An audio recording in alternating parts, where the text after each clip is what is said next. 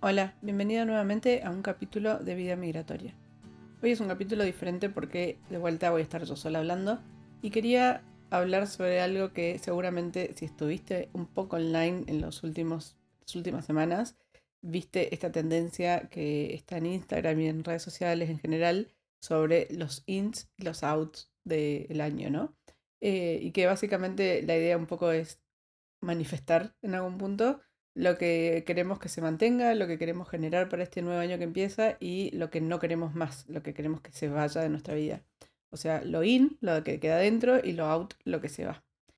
Esto no es más que un approach distinto a lo que hacemos tradicionalmente, que es esta cosa de poner nuestros objetivos para el año después de hacer un balance de lo que pasó el año pasado. Simplemente que las redes sociales, como todo, le dieron una vuelta de tuerca y ahora hablamos de los in y de los out.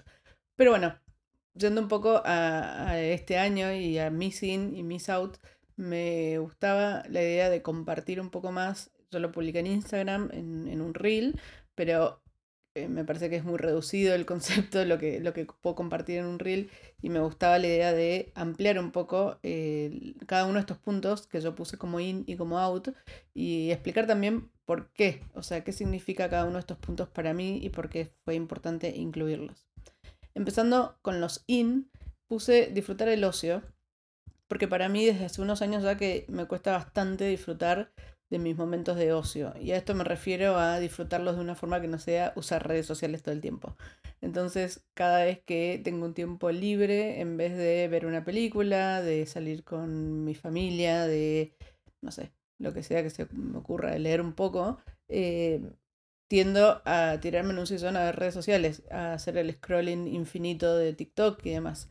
Entonces, creo que esto tiene que ver con resignificar un poco el ocio y con darle el espacio y el valor que puede tener para mí.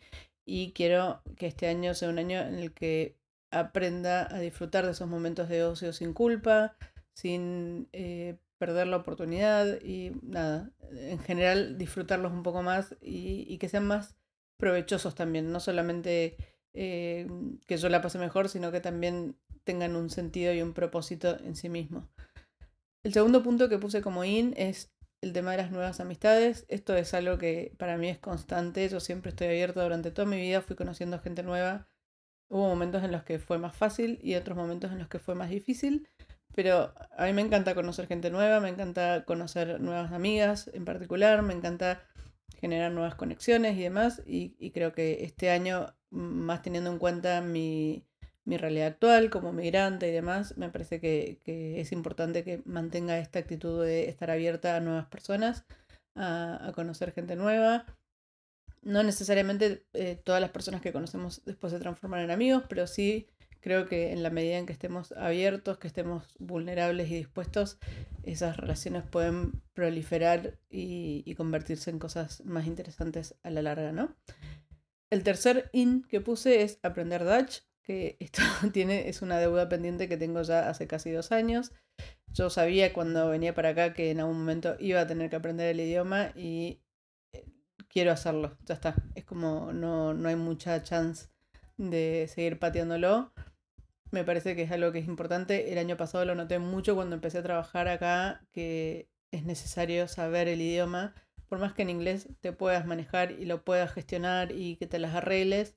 Eh, me parece importante aprender el idioma, poder entenderme con la gente local, poder comunicarme de una forma más efectiva con la gente cuando hablo y no estar siempre con, con esa cosa de hablamos un idioma intermedio que no es ni mío ni del otro, entonces terminamos haciendo un menjunje de, comunicación eh, y que eso se traduce obviamente en, no entendernos realmente, en no compartir el humor, en un montón de cosas que obviamente eh, pasan por no hablar el mismo idioma, ¿no?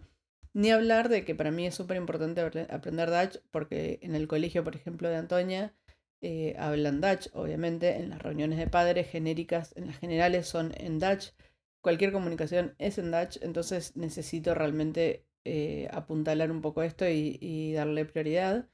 Eh, lo bueno es que ya empecé, o sea, no, empecé todavía, pero, pero sí que le puse energía a esto y ya estoy anotada para empezar en febrero con mis clases de Dutch. Son una vez por semana, dos horas y pico.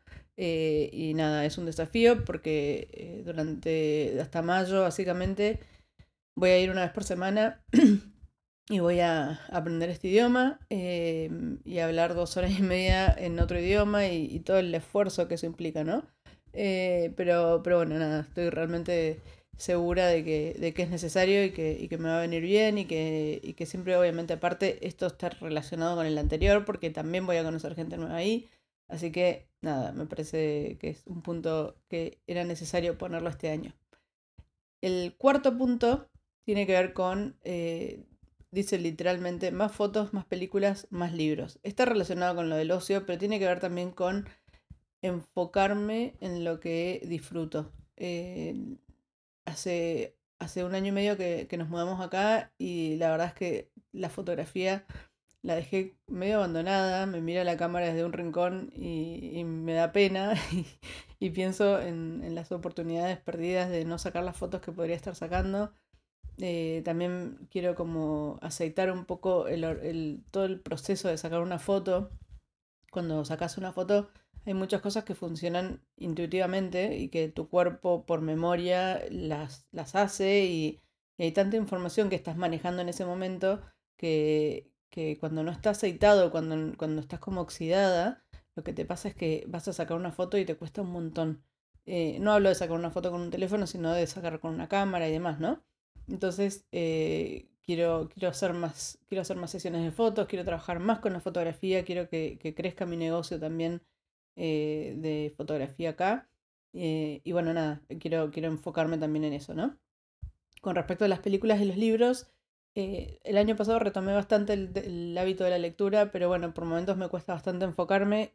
Obviamente está relacionado con, con esto del scrolling infinito en TikTok y demás, y con darle prioridad, ¿no? Yo siempre pienso que si yo no le doy lugar al, al libro, el libro obviamente no se va a leer solo, entonces me parece que, está bueno también priorizarlo y elegir gastar mi tiempo, que no es gastarlo, pero bueno, eh, elegir, invertir mi tiempo eh, en leer, en, elegir libros que me interesan y, ahondar un poco más todavía en, retomar este hábito que yo durante muchos años y durante casi toda mi vida leí un montón y después de la maternidad eh, y el sueño totalmente trastocado y demás. Eh, bueno, nada, obviamente que, uno va eligiendo el momento y va eligiendo las batallas que puede pelear. Y lamentablemente la lectura pasó a tener un lugar completamente perdido dentro de mi vida. Y de a poco fui eh, recuperándolo y el año pasado de vuelta sentí que, que, de nuevo estaba conectando un poco más con el hábito. Pero no es, es algo que no quiero dejar de tener presente y activo en mi cabeza como un objetivo porque si no se desliza, se va.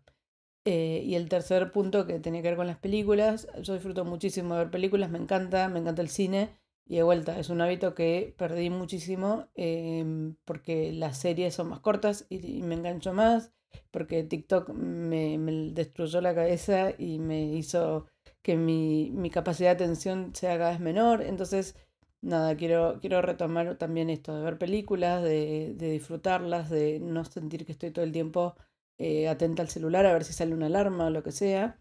Eh, ir más al cine también. Acá hay un programa del cine que está buenísimo, que vos sacás un, como una especie de suscripción y podés ir libre todas las veces que quieras al cine, así que quiero eventualmente sacar esa suscripción.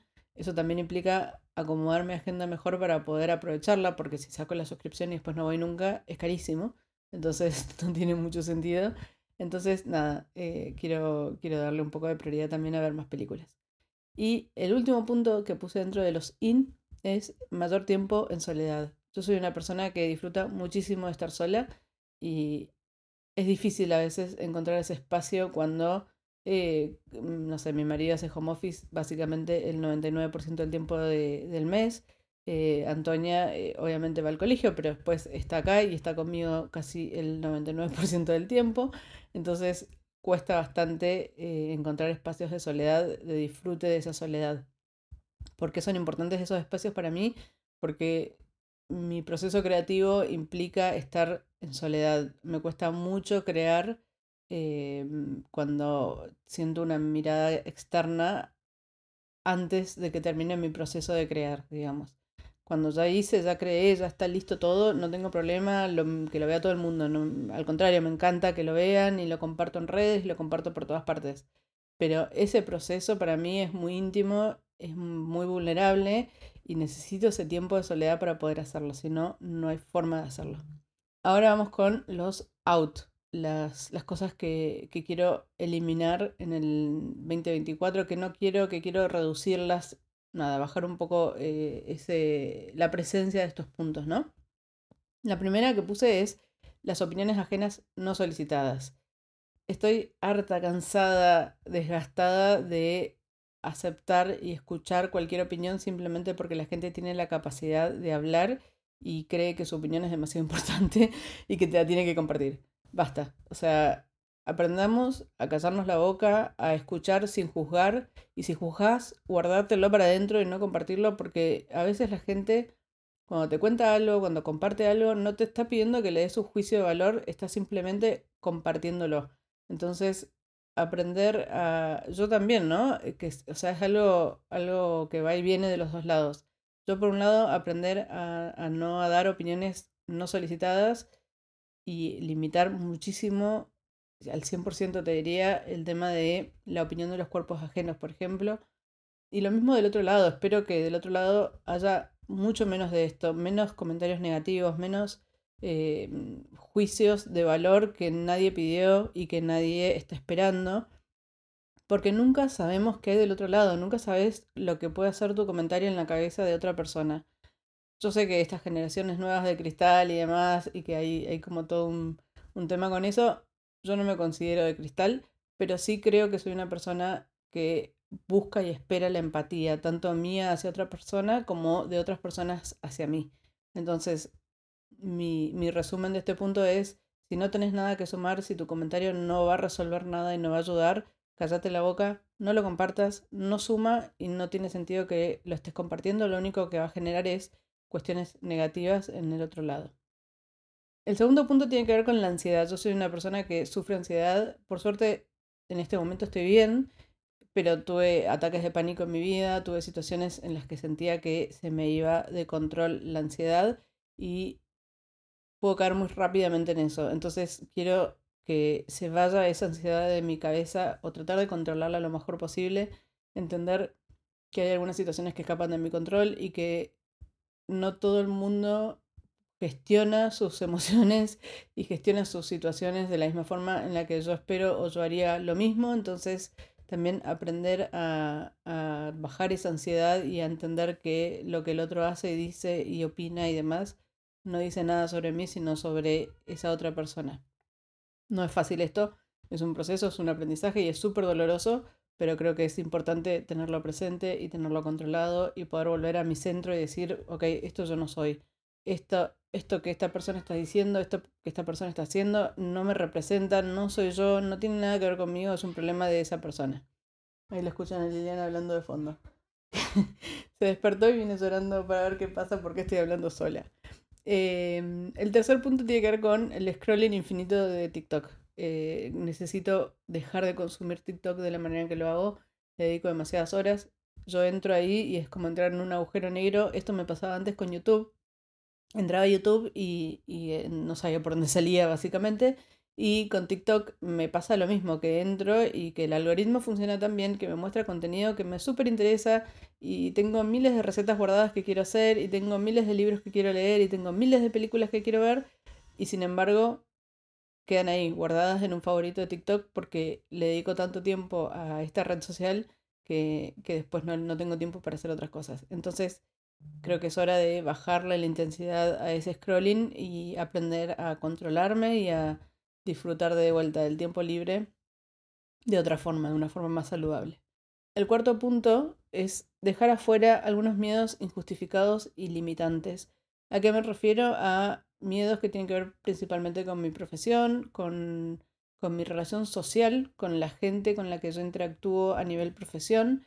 Por ejemplo, eh, este miedo a incomodar, el miedo a que eh, la gente opine mal, opine o no le guste lo que yo hago, que piensen que me muevo de una forma que no está buena, no sé, un montón de prejuicios que tengo en la cabeza que no sé si son normales, eh, pero sí sé que son limitantes, que evitan que yo haga cosas que tengo ganas de hacer y que me parece que son importantes para mi negocio, para mi profesión, para disfrutar de, la fotografía, de mis conocimientos de marketing digital y demás. Y a veces dejo de hacer las cosas por miedo al que dirán. Que me parece bastante irónico porque al fin y al cabo es una de las cosas con las que siempre eh, peleé y con las que siempre hablo con, las, con mis clientas, ¿no? Porque es uno de los miedos más grandes y más profundos que tenemos siempre, que es el que dirán, el que van a pensar, el cómo vamos a caer, el que van a opinar y qué van a hablar de nosotros a nuestra espalda y demás. Y esto tiene que dar vuelta también con el tema de las opiniones ajenas y de lo que la gente haga, dice, haga, diga y opine sobre nosotros, ¿no? Y, nuestro control eh, que excede completamente a, a, eso. O sea, nosotros ahí no podemos hacer nada. Entonces no tiene sentido. ¿Qué pasa, Liliana? Bueno, después de, esta después de esta interrupción de Liliana, continúo. Eh, nada, decía esto, que nosotros no tenemos control y, yo no tengo control sobre lo que la persona vaya a pensar, decir o hacer con lo que yo tengo para ofrecer. Entonces creo que eliminar esas creencias limitantes, esos miedos, esas inseguridades son, es importante y es algo en lo que quiero trabajar y evolucionar este año. Y el último out, que también está relacionado con eso, obviamente todo tiene que ver con todo, ¿no? Eh, es eliminar de mi cabeza el síndrome del impostor. No sé si saben lo que es esto, pero básicamente el síndrome del impostor es eh, algo que padecemos muchas personas en las que creemos que no estamos capacitados o que no estamos listos para hacer lo que hacemos laboralmente. Generalmente tiene que ver con lo laboral. Eh, es, es, algo que tiene que ver con, obviamente, inseguridades, con estas creencias que tenemos en la cabeza y demás con miedos, con un montón de cosas, eh, pero ya está. O sea, es como, yo creo que ya tuve demasiadas, eh, demasiados ejemplos donde me demostraron que lo que yo tengo para ofrecer está bueno, que le sirve, que suma a las personas. Entonces, quiero dejar de pensar en eso y quiero enfocarme en, en las cosas positivas de mi trabajo, en la parte copada, en la parte del disfrute y, y abandonar un poco esta cosa de, de, la parte negativa, ¿no? De la comparación, de eh, la envidia, un montón de cosas que surgen a raíz de este síndrome del impostor que no están buenas para nada y que lo único que hacen es destrozarme mentalmente y evitar que yo pueda realmente eh, desarrollarme al 100% en, en mi trabajo, ¿no? Entonces, eh, esto, eliminar el síndrome del impostor, confiar en lo que tengo para ofrecer y abrirme sin miedos, ser vulnerable, porque yo creo que en la vulnerabilidad es donde realmente podemos conectar con las otras personas y si uno no es vulnerable, el otro tampoco va a ser vulnerable porque naturalmente tendemos a, protegernos. Entonces, eh, en la medida en la que yo sea abierta, va a haber gente que se va a abrir a mí también y con la que voy a conectar. Y creo que eso es súper importante y es súper valioso y ya está. No hay que pensarlo más y no hay que enfocarse en otras cosas. Hay un podcast que siempre escucho que se llama Mientras respires, aún estás a tiempo. Eh, es un nombre genial. Eh, y ella siempre, bueno, tiene una historia súper interesante, se llama Leti, si después la, la quieren buscar y, escuchar, pero ella siempre dice que donde ponemos el foco, todo se expande. Y eso tiene que ver con dónde nos enfocamos, dónde eh, ponemos el esfuerzo, porque cuando vos mirás algo, cuando vos te, te encerrás eh, y pones el foco en eso, eso pasa a ser todo en tu vida. todo pasa a girar alrededor de eso y todo pasa a tener relevancia en relación a eso o no. Entonces, Creo que es súper importante poner el foco en las cosas que están buenas, en las cosas que suman, en las cosas que eh, aportan a, vos misma, a tus pares, a tu sociedad, a tu entorno social, a todo. Está buenísimo eh, tratar de, pensarlo desde ahí y, después dejar que lo malo que viene solo, porque las cosas pasan y, y no es necesario buscarlas ni llamarlas ni mucho menos. Eh, entonces dejar que lo malo que venga solo y después lo gestionás y después ves cómo, cómo seguís adelante y cómo manejas ese, ese sentimiento o lo que te pase cuando, cuando pase lo malo, pero enfocarse en la parte buena y en la parte de lo que vos podés sumar. Bueno, este capítulo siento que más que nunca fue una especie de terapia eh, acompañada de Lili que, que, está vuelta loca, no sé qué le pasa, eh, pero nada, me parecía súper interesante hablar sobre estos in y outs porque para desarrollarlos un poco, para compartir un poco más sobre quién soy yo y, lo que yo pienso, y que capaz que te sirven, capaz te inspiran y te, y te ayudan a, a pensar también tu vida desde un lugar diferente. Si es así, me encantaría que me escribas y que me cuentes lo que te pasa y, nada, que, sigamos creando esta comunidad que a mí me encanta. Te mando un beso grande, nos vemos la próxima y no te olvides de compartir este podcast con, con alguien a quien le pueda interesar, que le pueda servir y si lo puedes calificar, ni hablar que me viene súper bien.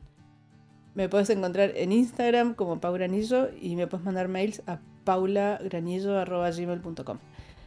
Nuevamente nos vemos la próxima, gracias y te mando un beso.